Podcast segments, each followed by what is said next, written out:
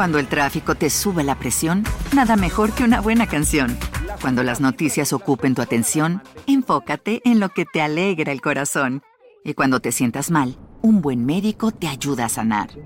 Sabemos que mantener tu salud es tu prioridad, también es la nuestra en Kaiser Permanente, donde trabajamos juntos para cuidar de todo lo que tú eres. Kaiser Permanente, para todo lo que tú eres. Kaiser Foundation Health Plan of the Mid-Atlantic Stay Inc., 2101 East Jefferson Street, Rockville, Maryland 20852.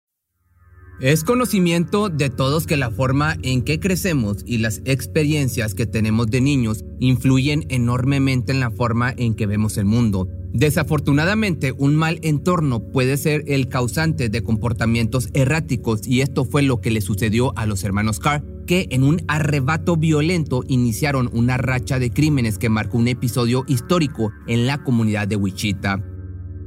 Si eres nuevo en este canal, te sugiero que te suscribas. Aquí hago videos sobre asesinatos, crímenes en general, cosas relacionadas a la religión e incluso a la música.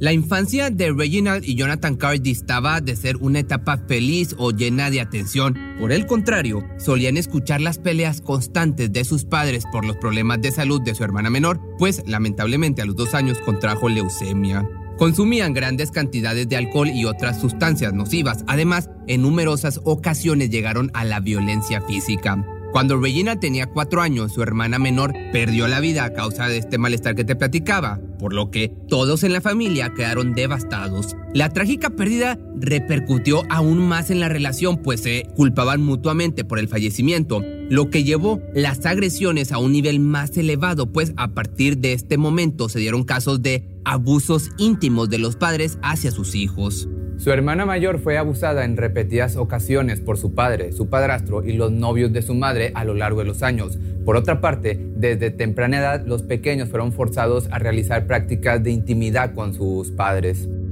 Al poco tiempo la madre tomó a sus hijos y se marchó a California, donde la familia comenzó una nueva vida. Poco menos de un año después, Jonathan fue acusado de abusar de una de sus compañeras. Sin embargo, la joven retiró los cargos señalando que fue víctima de un familiar. Desafortunadamente, la reputación del joven como abusador quedaría como una mancha de por vida. Luego de estas acusaciones, el menor intentó quitarse la vida a la edad de 7 años al tratar de ahorcarse, por lo que su madre lo envió junto con su hermano a Texas, donde vivía su hermana Phyllis, mientras que su hija mayor pasaría al cuidado de su madre. Durante esta breve época los hermanos pasaron el tiempo pescando y nadando. Su tía se aseguraba de que fueran a la iglesia cada domingo y se comportaban, digamos, como niños normales. Podría decirse que fueron felices durante este periodo de tiempo. Para ese entonces su madre tenía que mudarse constantemente debido a problemas de dinero y una vez que logró estabilizar su situación, pidió a los niños de regreso. Mientras tanto, su madre comenzó una relación con un hombre con el mismo patrón violento que su ex, por lo que el ambiente de peleas constantes volvería a ser parte de su vida. En una ocasión, el hombre le apuntó con un arma mientras la tenía de rodillas en el suelo, tras haberle pedido que dejara de beber. A la edad de 11 años, Regina comenzó a beber y guardar sustancias para sus tíos, además de acosar íntimamente a sus compañeras de escuela y maestras, pues desde temprana edad había experimentado este tipo de situaciones como te lo he estado platicando. Tras una gran cantidad de suspensiones por parte del plantel, decidió dejar los estudios. Ya una vez que cumplió los 15, la policía llegó con una orden de cateo para buscar sustancias ilegales, ya que había sido acusado de venderlas. No obstante, las autoridades no pudieron encontrar nada en el domicilio. Un año después fue echado de casa y a la edad de 17 años se convirtió en padre por primera vez. Al poco tiempo fue arrestado por entrar a robar la biblioteca en la Universidad Comunitaria de Dodge City, vestido con una máscara de Michael Myers, además de agredir a una mujer y robarle 500 dólares. Se le concedió libertad bajo fianza, misma que violó en repetidas ocasiones, pues sus antidopings arrojaron resultados positivos al consumo de diversas sustancias. Se le sorprendió en posesión de metanfetaminas y fue enviado a la correccional. Su segundo hijo nació dos semanas después de en que estuvo eh, sentenciado.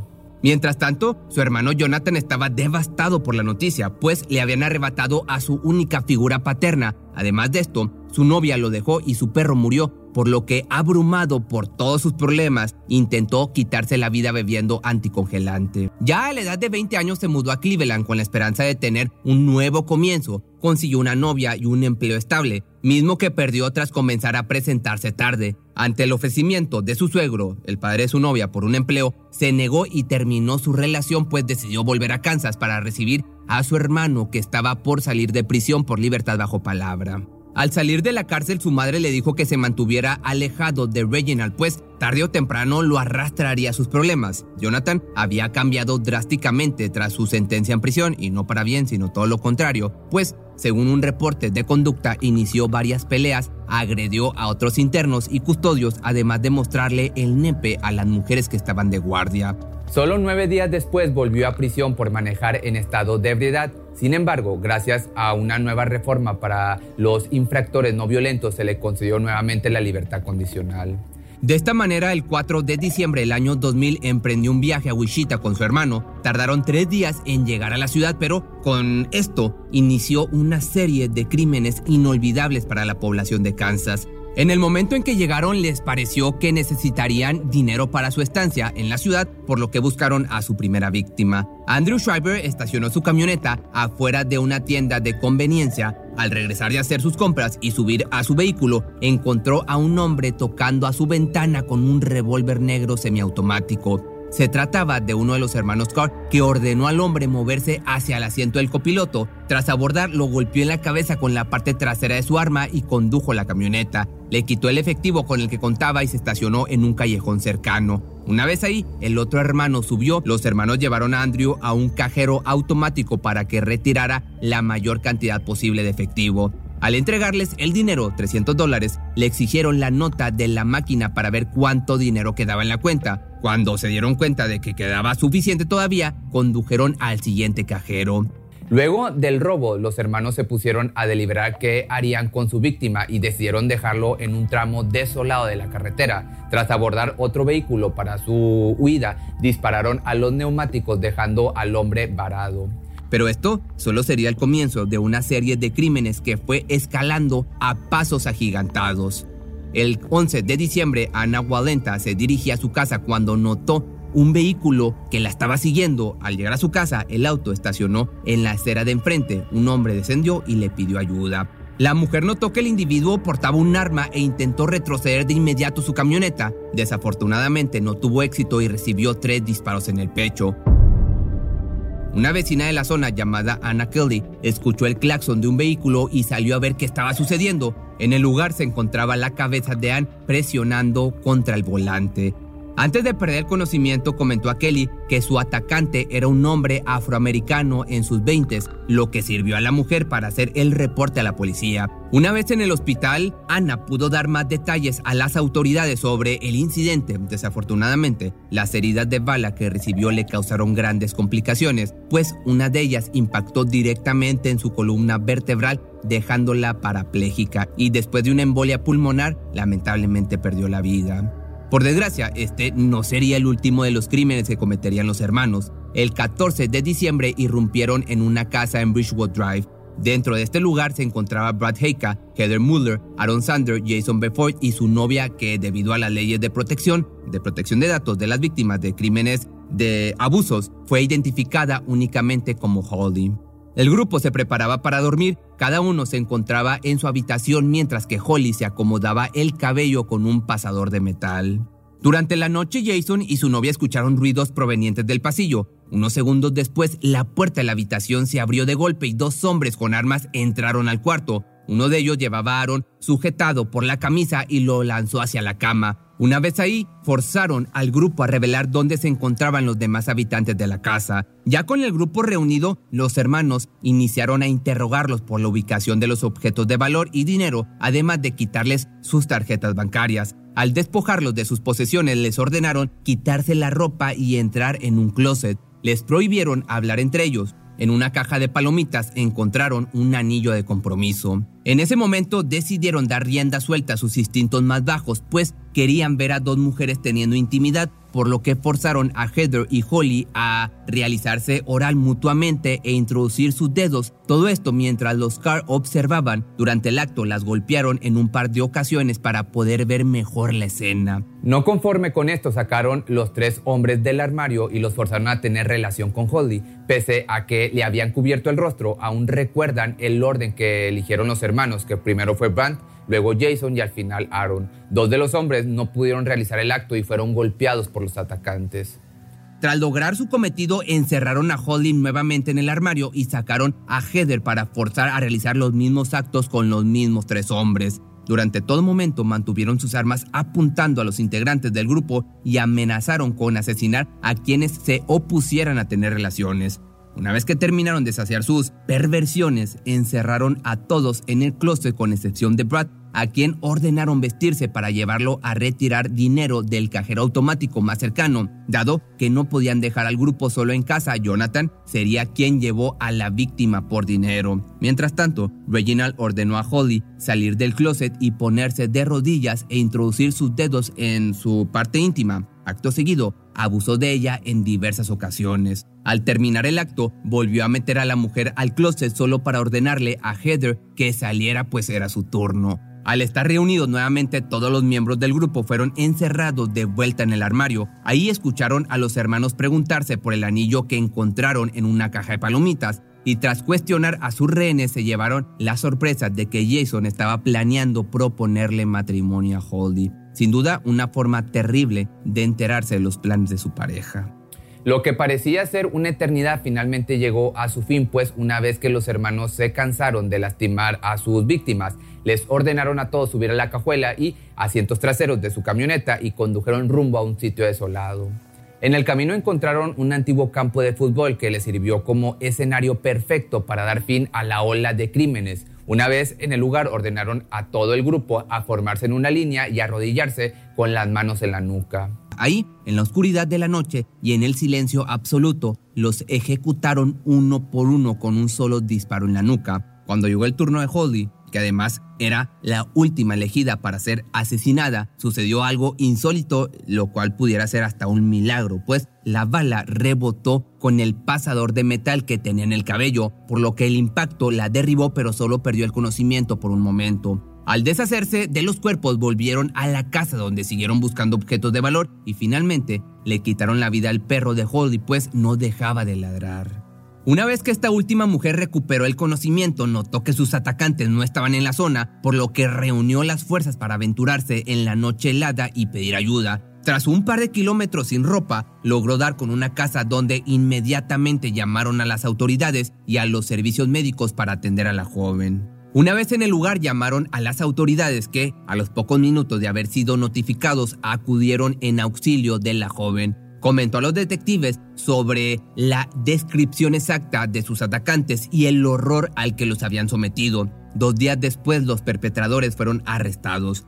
Los hermanos finalmente fueron sentenciados a pena de muerte luego de haber enfrentado un total de 113 casos en su contra. En el 2004, el estado de Kansas negó la pena de muerte, por lo que la condena de los Carr pasó a cadena perpetua sin la posibilidad de salir librados bajo fianza. Pero en el año del 2016, tras haber analizado su caso y muchos otros, el Estado decidió volver a permitir la pena de muerte y envió a los hermanos a una cárcel de máxima seguridad, donde esperan a que llegue su último día. Si te gustó este video no olvides seguirme en mis redes sociales y recuerda que puedes encontrar también mi otro canal que es Pepe Mister Shows donde subo videos un poco más cortos o mucho más cortos.